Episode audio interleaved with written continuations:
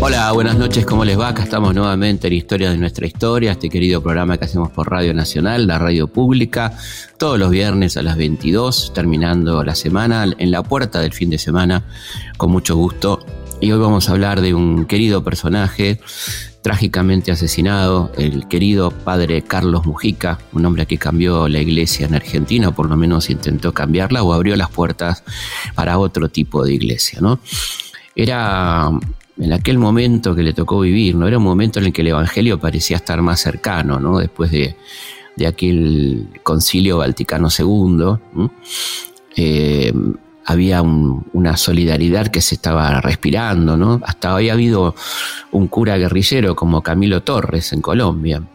Este, Pablo VI hablaba de la opción por los pobres, ya había habido el Concilio Vaticano II, ¿eh? y Carlos este, empezó a acercarse a aquel movimiento. Carlos, que, había nacido un 7 de octubre de 1930, fíjate que a un mes del golpe, ¿no? Qué, impresionante, un mes del golpe del 30.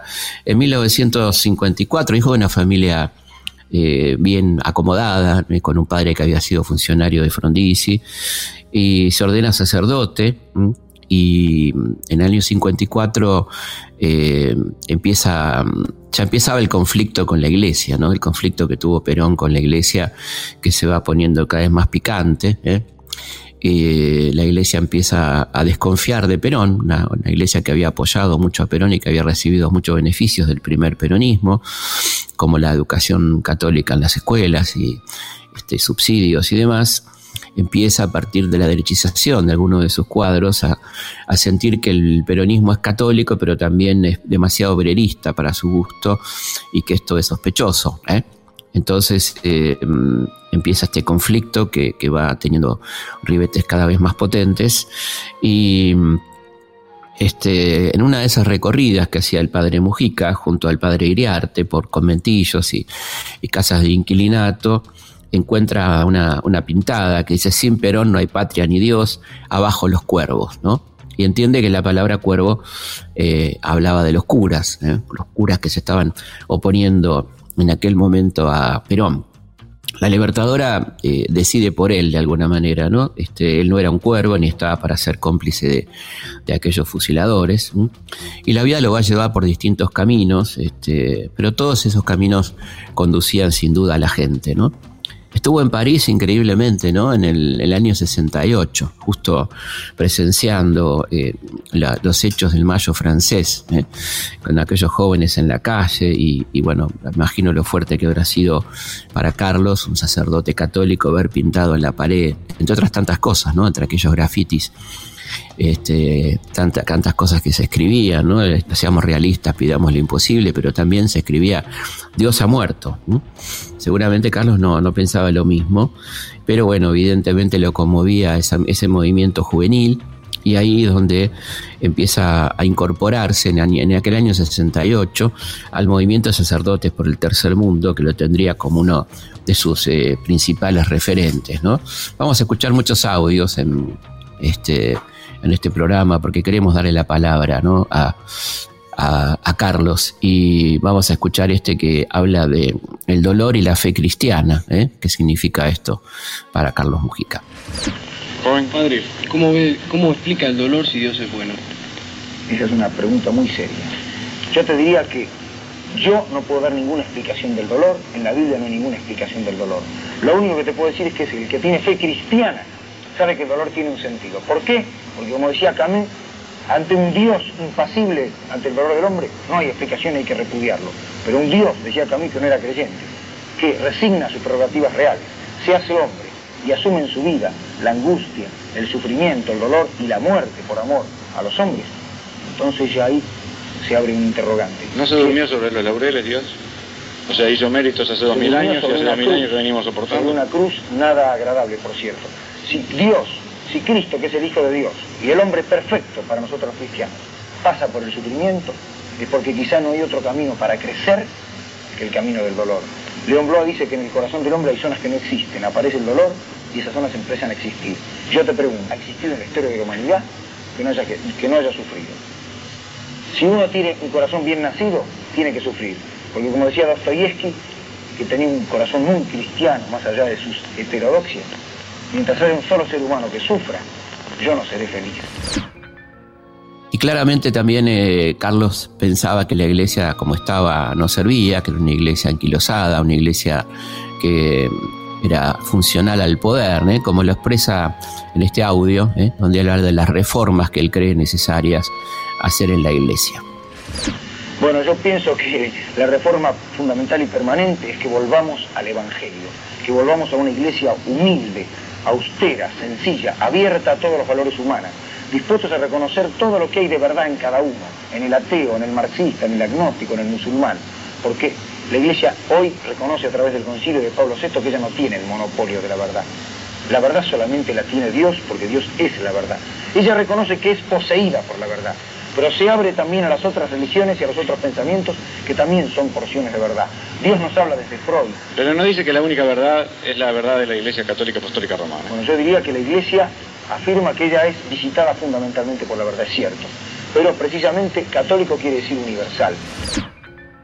Cuando Carlos vuelve a Argentina se encuentra con un país convulsionado, ya estábamos por supuesto hacía más de dos años en en este, la llamada Revolución Argentina que instaló el general Onganía derrocando al presidente Ilia y el país comenzaba a convulsionarse. ¿eh? Poco tiempo después mm, estallaba el Cordobazo y Carlos empieza a acercarse a ese movimiento este, contrario a la dictadura y cada vez más cerca del peronismo, se instala en la villa para siempre, ¿no? Deja su cómoda vivienda en la calle Geli, ¿eh? Este, y se muda a la villa donde va a ser claramente un, referente, ¿no? Carlos nunca había pasado hambre, ¿eh? su madre era de aquellas que le decías pensar en los chicos que no tienen para comer, los chicos que tienen frío, ¿no? Tampoco había pasado frío, ¿no? Pero ahora sí, ahora veía lo que era el hambre, ahora veía lo que era el sufrimiento. Y ahí se instaló en la villa de Retiro y, empezó a ser un referente para toda aquella comunidad, aquella gente que lo empezó a querer. ¿eh? Eh, empezó a organizarlos, ¿eh? a organizar cooperativas, guarderías, talleres de títeres, comedores. Y la gente se iba adueñando de sí misma, iba creando su propio poder, ¿no? sus empresas populares. Y, es interesante escucharlo a Carlos hablar un poco de estas empresas, de, las características que tenían estas empresas populares que se van creando en la villa, la, gente que va ayudándose a sí misma a superar este, su situación. Y Carlos en este sentido era realmente un referente irrenunciable con, la coherencia y el compromiso que le daba mucha credibilidad entre la gente de que estaba en el lugar indicado y ahí no se movía, él estaba con ellos, ¿no? Estaba con ellos y los iba a acompañar para siempre. Eh, además Carlos no se callaba, denunciaba como aquel aquel de Nazaret, como Jesús, a los hipócritas, a los mercaderes del templo. Carlos sabía que había muchos que habían optado por joder a los pobres, no por los pobres, ¿no? Y por eso él estaba ahí al frente de ellos. Tenía una relación compleja con la cúpula eclesiástica, en aquel momento completamente favorable a la dictadura de Onganía y luego de Leviston y luego de Lanunce. ¿eh?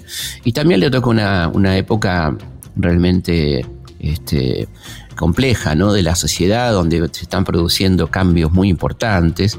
Y estando ahí en la villa, él redacta un, rezo este, muy interesante que, es, que dice lo siguiente.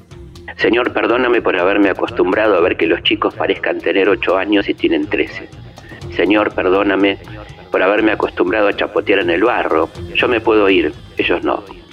Señor, perdóname por haber aprendido a soportar el olor de las aguas hervidas, de las que puedo no sufrir, ellos no.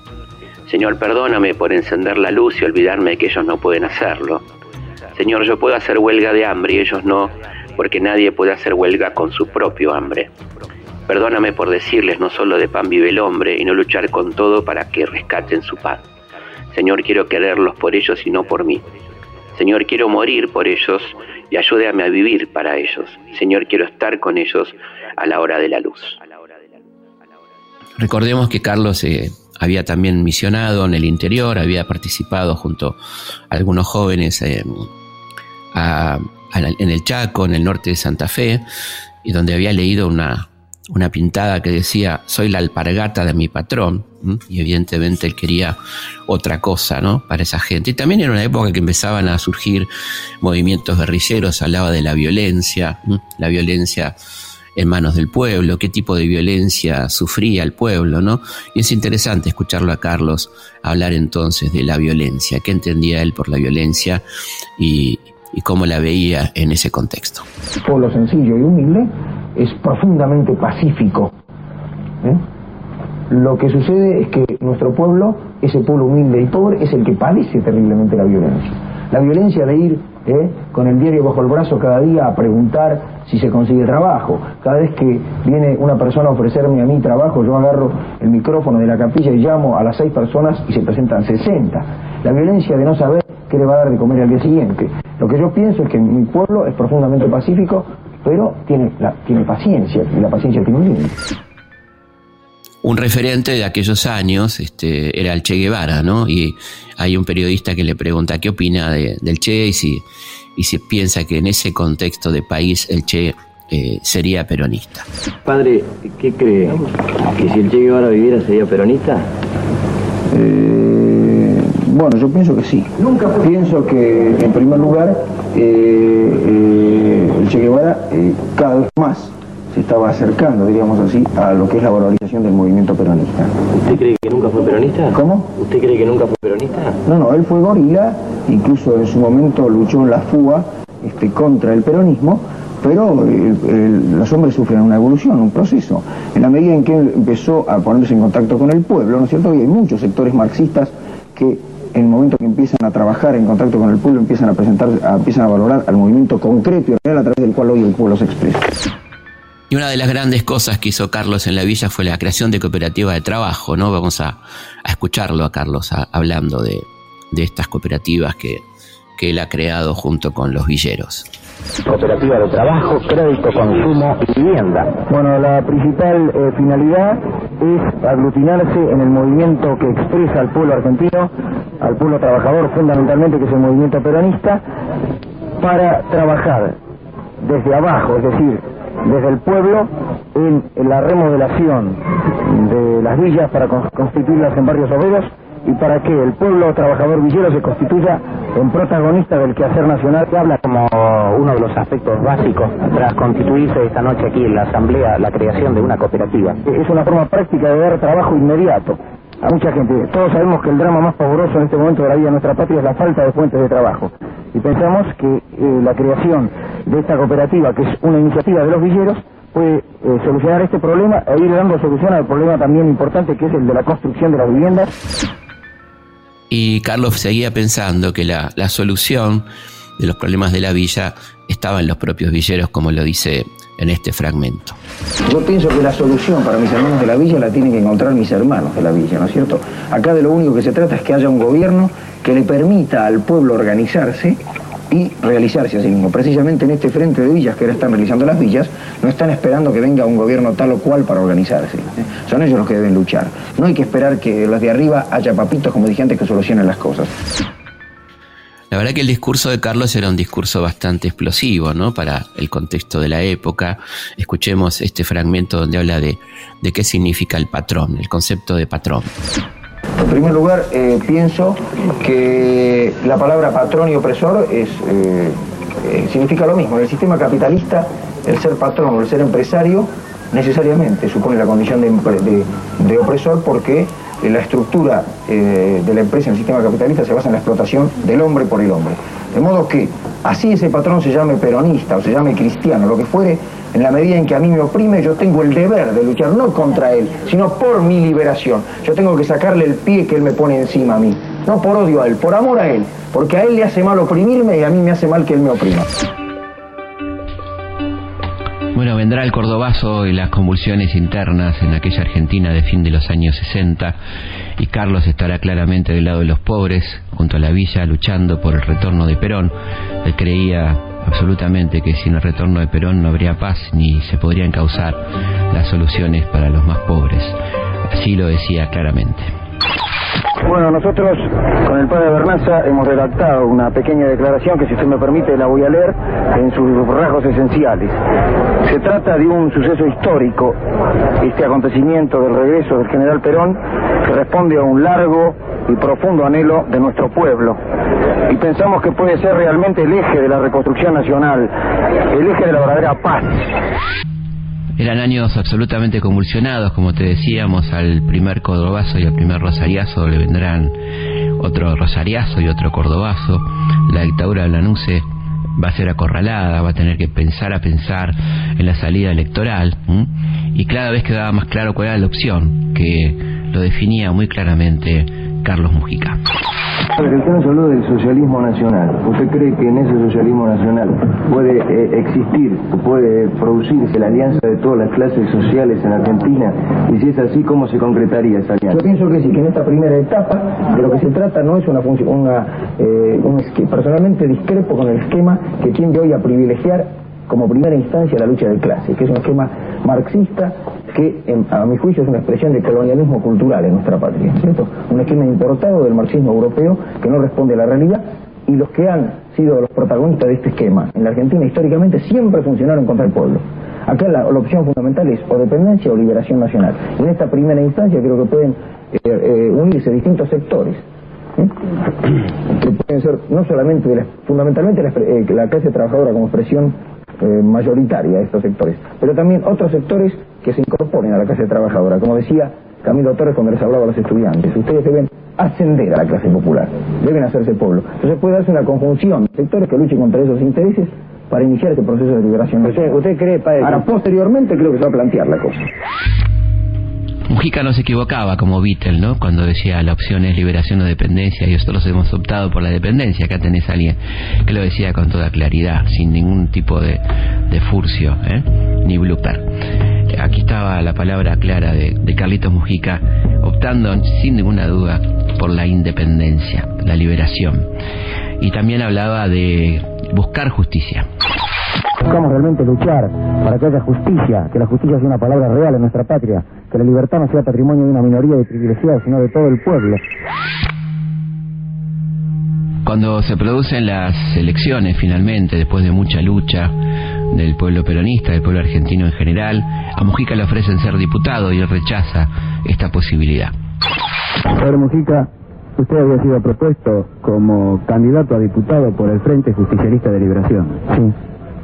¿Ha aceptado esa candidatura? No. Eh, he agradecido el hecho de que se me propusiera esa candidatura, pero pienso que las exigencias de mi tarea sacerdotal acá junto a mis hermanos de la villa eh, me exigen no aceptar por el hecho de que esta tarea, que yo la estimo un privilegio que Dios me ha dado, el poder estar junto a mis hermanos trabajadores, a mis hermanos los pobres, me exige todas mis energías. Y finalmente el pueblo puede votar entonces y gana el tío Cámpora, el candidato designado por Perón. Perón había decidido que no iba a ser él el candidato directamente, entendía que esa transición iba a ser una transición complicada y un hombre que tenía una gran experiencia estratégica elige entonces a un vicario, una persona que gobierne en su nombre, para que asuma él esa transición compleja que iba a ser necesariamente así después de tantos años de dictadura y esto recae en el ex presidente de la Cámara de Diputados y delegado personal de Perón, Héctor J. Cámpora. Esto decía Carlos Mujica sobre la asunción de Cámpora. ¿Por qué no está en la asunción en los actos oficiales?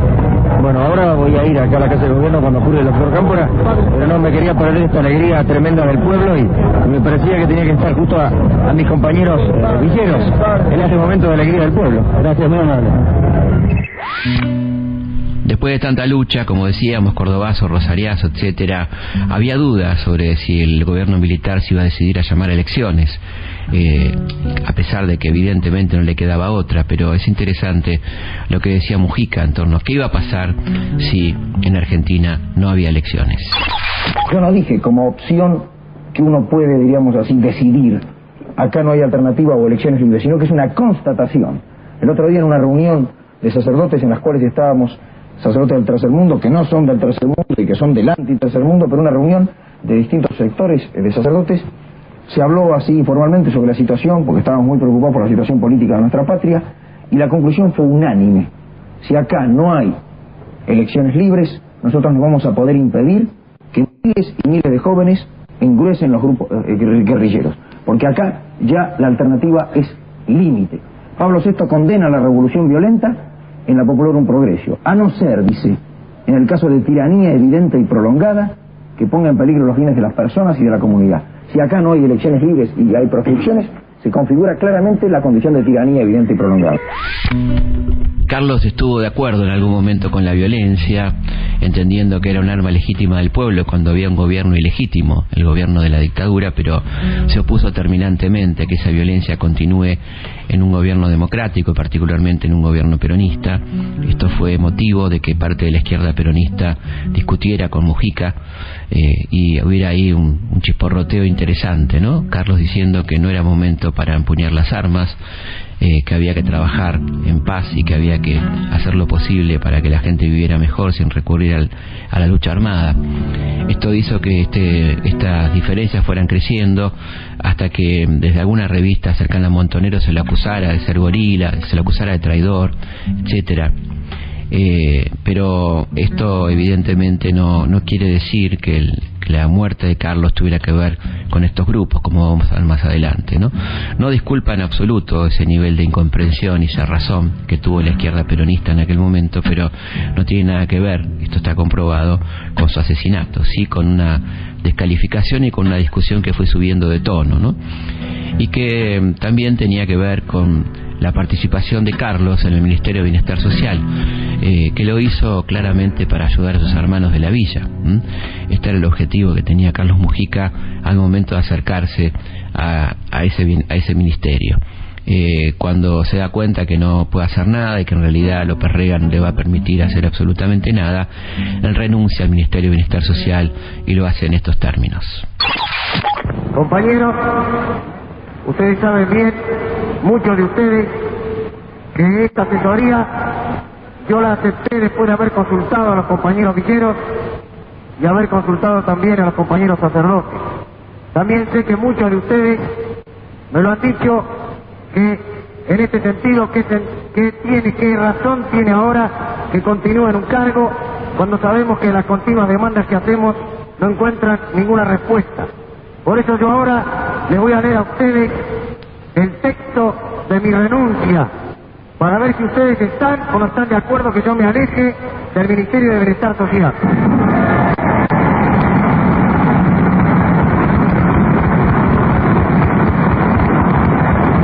Esta aclamación que ustedes acaban de hacer me autoriza a poner en la renuncia que es a pedido de los compañeros villeros. Por eso no se la voy a leer y ustedes después exclamarán si están o no de acuerdo. Discrepando fundamentalmente con la política del Ministerio de Bienestar Social con relación a las villas, ya que se les niega a los compañeros villeros toda participación creadora en la solución de sus problemas y a pedido de los compañeros villeros, renuncio a las funciones de asesor de ese ministerio y reafirmo mi adhesión al proceso de reconstrucción nacional impulsado por el general Perón, trabajando como sacerdote desde el pueblo y junto al pueblo como lo señalan nuestros obispos.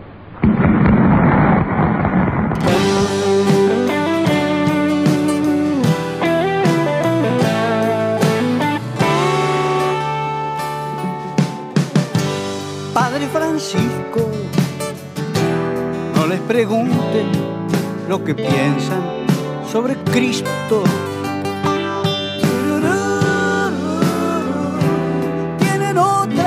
Preocupación.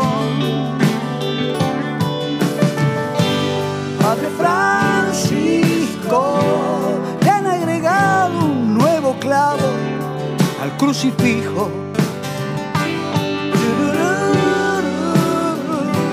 Para olvidarlo en la pared.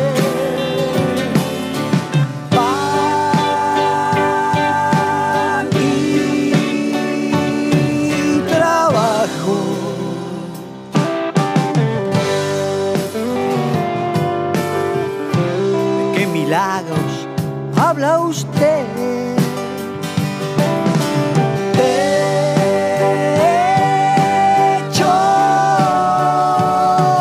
Debajo,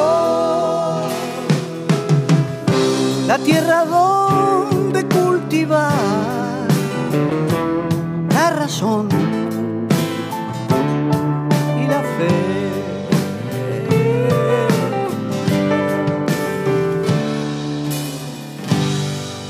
Francisco,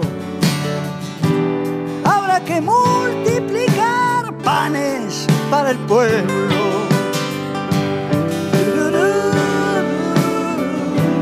De lo contrario no habrá Dios.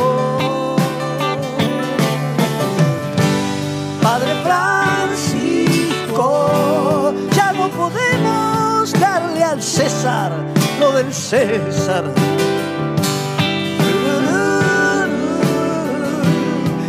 Se lo lleva sin pedir.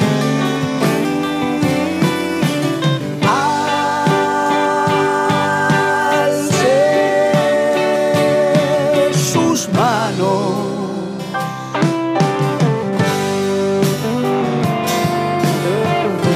para invocar la protección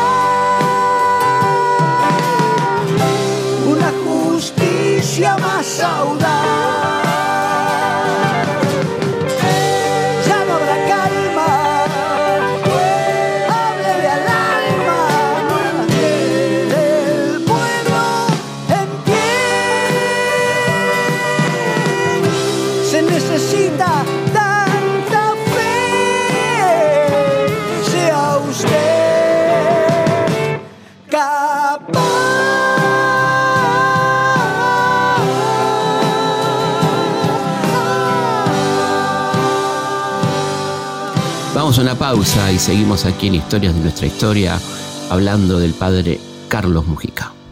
Los hechos, los lugares, los personajes son muchos. La forma de contarlos, una sola. Historias de nuestra historia. Con Felipe Piña. Por Nacional. La radio pública. Historias de nuestra historia. Con Felipe Piña. Por Nacional. La radio pública.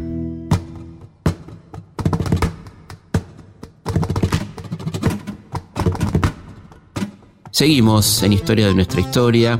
Vamos a dar las vías de comunicación, que son nuestra página web, elhistoriador.com.ar, nuestro Instagram, arroba felipe.pigna, nuestro Twitter, arroba felipepigna, y por supuesto la página de Facebook. Nos encanta que nos escriban a consultaspigna.gmail.com, donde nos cuentan de dónde nos escriben, qué, quieren, qué temas quieren escuchar, sobre qué temas quieren que hablemos, bueno, todas esas consultas y sugerencias a consultaspigna.gmail.com. Les cuento que sigue el curso del CONEX, todos los miércoles de 20 a 22. Se pueden inscribir cuando quieran en la página del CONEX, ccconex.org. CONEX con K, ccconex.org van a tener el programa y la forma de inscribirse. Seguimos entonces conversando sobre la historia del padre Carlos Mujica. Historias de nuestra historia. con Felipe Piña, por Nacional, la radio pública. Llegamos entonces del año 1974, te contábamos que el país estaba complicando, que la izquierda y la derecha peronista estaban enfrentadas, particularmente después del durísimo discurso de Perón, el primero de mayo de 1974. Y aquel año 74 se estrenaba una notable película de Leopoldo Torre Nilsson, Boquitas Pintadas, la Patagonia Rebelde, ni más ni menos, ¿no? Una película extraordinaria que le va a costar a todo el elenco y aparte del, equipo técnico inclusive de esta película dirigida por Héctor Olivera eh, y con guion de Osvaldo Bayer, eh, las amenazas y el tener que irse del país a la mayoría de ellos, ¿no? Una película que narraba las matanzas producidas en 1921 durante la presidencia de Irigoyen en el territorio de Santa Cruz a partir de huelgas convocadas por los anarquistas. Una película extraordinaria que competirá por el Oscar, pero claro, nada más y nada menos que con Amarcor de Federico Fellini. Esta película con un elenco extraordinario eh, que fue La Tregua, dirigida por Sergio Renam, los mejores actores de la Argentina y actrices de aquel momento. Eh, la Mari, una película inolvidable con Carlos Monzón y Susana Jiménez con escenas muy subidas de tono para lo que era la censura de la época, dirigida por Daniel Tiner. Rolando Rivas Taxista, que llevaba al cine el máximo éxito de la telenovela argentina, que, paralizaba al país, una novela que venía durando ya dos años y que iba a la noche, como en horario central de la televisión, y la veían por igual hombres y mujeres. ¿eh? Rolando Rivas Taxista, con Claudio García Satur y Soledad Silveira. También se estrenaba Miquito Tinguitela Papá, eh, de alguna manera a partir del éxito del personaje Minguito Tinguitela en Polémica en el Bar, ¿eh? Eh, interpretada por Carlos Altavista, este entrañable Minguito, ¿eh? peronista, hincha de boca, este, siempre con su fungi ahí en la Polémica en el Bar. En cuanto a la música, teníamos ni más ni menos que los álbumes de Sui Generis, de Invisible, de Papos Blues, bueno, una, época de la música potente y la y el lanzamiento del disco La Banda los Caballos Cansados de León Gieco.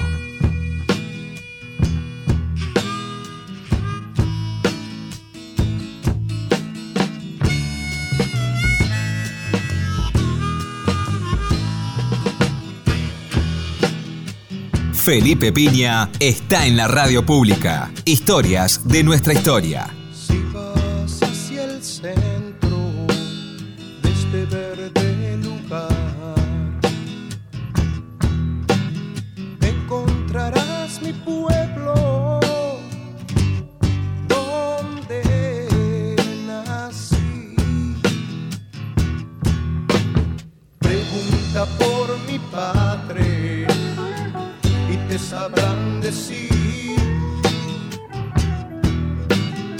Jesús.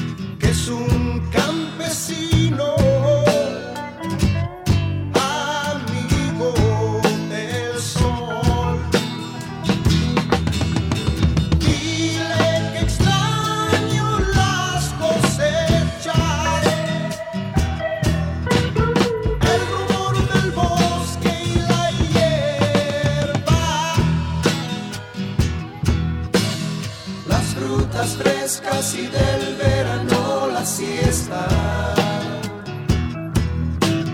Las frutas frescas y del verano la siesta.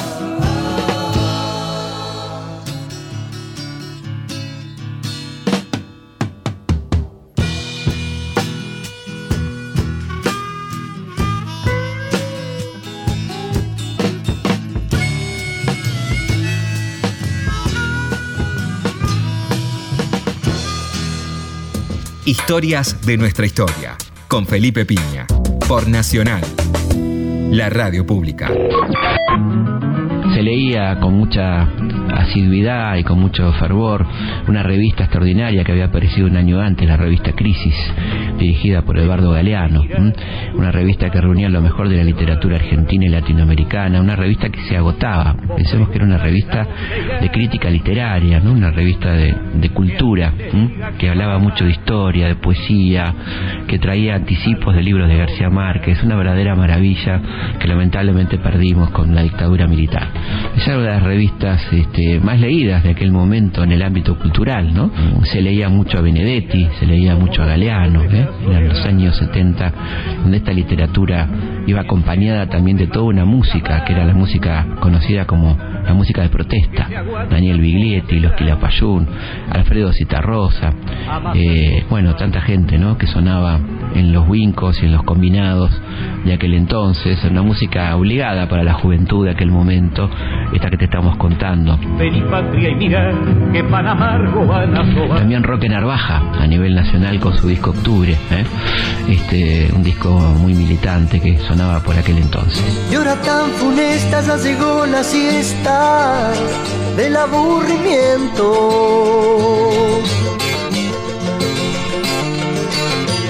Y no existe nada que uno pueda hacer sin molestar.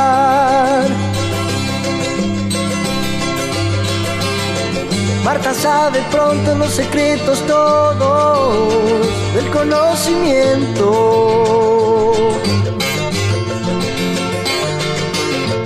Y no existe nada que la pueda hacer regresar. octubre quien manda en la calle. Son los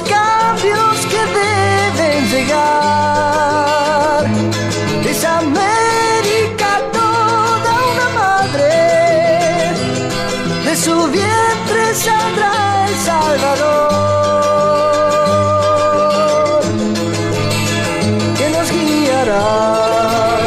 supuesto seguía resonando todavía aquel primer disco de Lelutier, Sonamos pese a todo, y este el extraordinario La Fusa, ¿eh? de Vinicius de Moraes, con, con Toquinho y María Creusa, del sello Trova, ¿eh? un, sello que publicaba música extraordinaria. Escuchemos un poquito de Irene de aquel disco. Quiero gente, no tengo nada, nada, sua risada. Ai, eu já vou sou daqui, eu não tenho nada, nada. Quero ver Irene rir, quero ver Irene dar sua risada.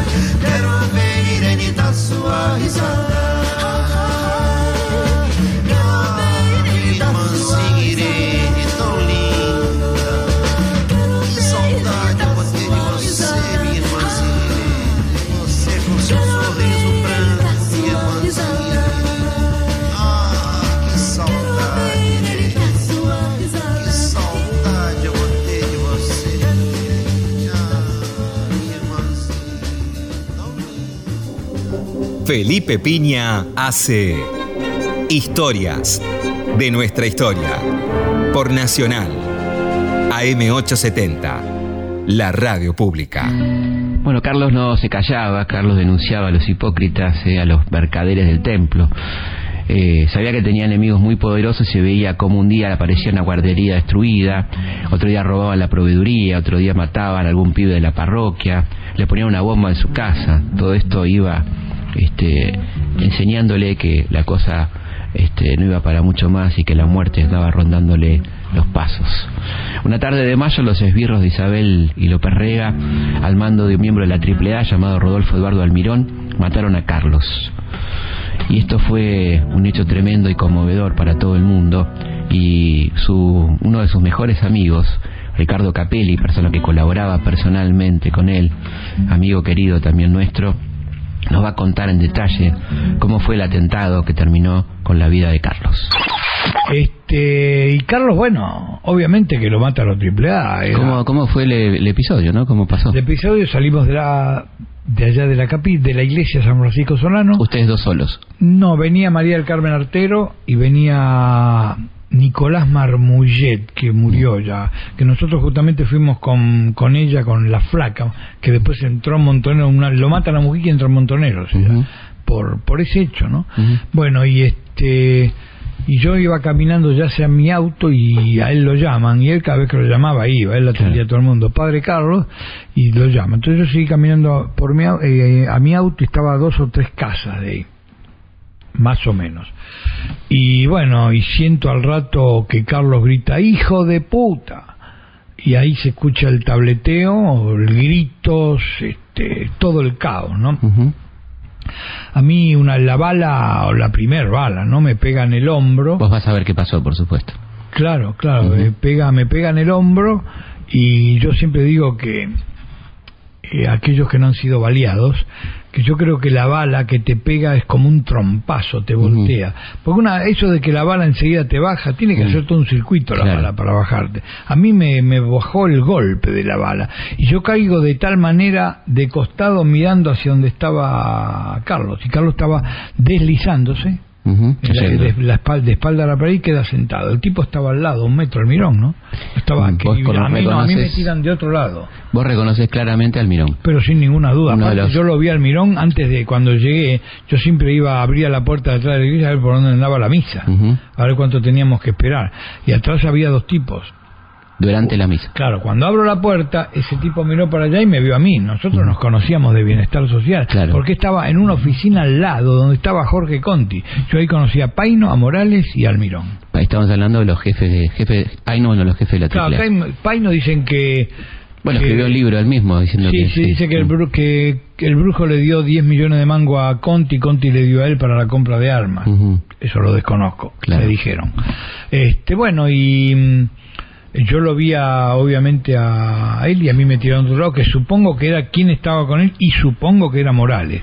Porque Morales decían que era el suegro de Almirón, que no es cierto. Lo que pasa es que Almirón andaba con la hija Morales. Claro. Almirón estaba casado con una zafata española que hace poco salió una película. Sí. Bueno, este, así que bueno, esa es la historia. De ahí nos llevaron, íbamos, Carlos, María del Carmen Artero en el medio y Bernaza. Y se iban en un Renault, eh, en Renault, en un Citroën 12B. Y se iban y de repente vio vieron un bulto que gritaba, que era yo, no me deje, no me Claro. deje. Pues yo estaba más, no, no sabían que había otro que Claro, había caído. claro. Bueno, ahí paran el Citroën y me sientan adelante. Y me cuenta que hace- hace un tiempo que me encontré con, con Jiménez, que era el que manejaba el Citroën, un vecino del barrio, me decía, nunca voy a olvidar los gritos tuyos y los borbotones de sangre, el dolor, dice, y además las puteadas, porque claro, el Citroën con cinco personas, más de 20 no da. Mm, Por supuesto. Entonces yo lo puteaba, dale, dale, apurá, claro, no se podía. Y yo iba Tremendo. sacando el pañuelo blanco por la ventanilla, ¿no? ¿Cuántas balazos te pegaron? Cuatro. Cuatro balas. Cuatro bolas. Una, este, uno me pasó entre el corazón y la aorta, este, otro, bueno, me, me cortó el nervio radial y las otras por ahí anduvieron. Y ahí alza la Berry. De ahí al Salaberry, Carlos, este, estábamos juntos en dos camillas, este, él estaba quejándose muy caído, yo estaba también, los dos nos estábamos quejando. Y en un momento así muy balbuceando, él me dijo, fuerza Ricardo que salimos. Bueno, al rato se llevan la camilla de él, se la llevan. Bueno, y a mí me llevaron, es decir, me robaron, porque vino un amigo mío médico y pregunta, ¿cómo, cómo está Ricardo? Dice, no, deja eso, cierra solo, esto sutura todo. Cuando le dijeron eso, armó un operativo entre cuatro o cinco compañeros, me robaron y me metieron, no sé, tipo ambulancia, no sé qué era, y me llevaron volando al Rawson. Ahí estaba, lo habían llamado, en aquella época no había celulares, lo habían llamado a una quinta que estaba Fernández Baloni, un médico, y Fernández Baloni se fue al Rawson, y bueno, llegamos casi juntos, y bueno, ya de ahí no me acuerdo mucho porque ya ahí perdí el conocimiento. A mí yo tenía un aire muy cortito, muy, muy cortito. Es muy feo eso, bueno. Y este y después me hicieron, sé que me hicieron 14 operaciones en dos días, 6 con anestesia y 8 sin anestesia. Y bueno, acá estoy, Felipe. Así fue como terminó la vida de Carlos Mujica de una manera dramática, tremenda. Su velatorio fue impresionante, toda la villa lo lloró. Este, y, bueno, fue un hecho tremendo en el que hubo muchas complicidades, la del gobierno de Isabel y López Rega, de la Iglesia Católica que fue advertida y no es absolutamente nada. Todo esto llevó a la muerte de este hombre extraordinario, Carlos Mujica. Quizá la, el homenaje vino después en la villa florecieron las María Eva, ¿no? Que, que, empezaron a bautizar Carlitos a sus hijos.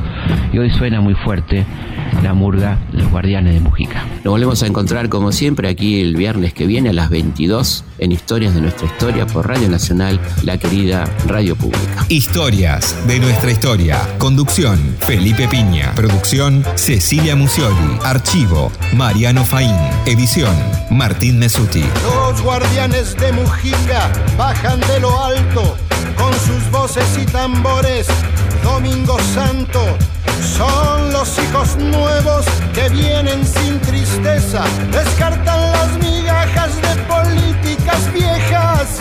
Los guardianes de Mujica desdiosan dioses, son leales a la lucha, un millón de corazones, más le matas, más te matan y no quieren guerra.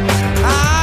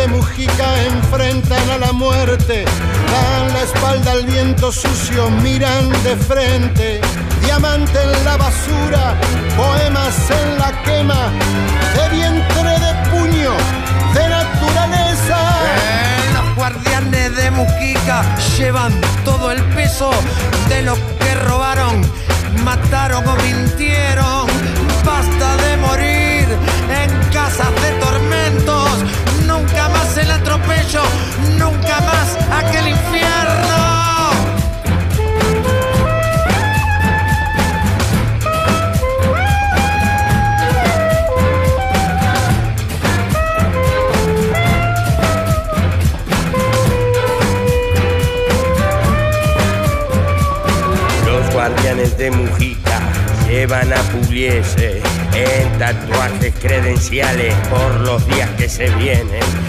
Amanecen con un reto, van de pueblo en pueblo, le van levantan al caído, estudiantes y murgueros. Es más fácil ponerle un velo al sol que sortear todas las sombras de esta Argentina del dolor. Por favor, perdón y gracias, tres palabras mágicas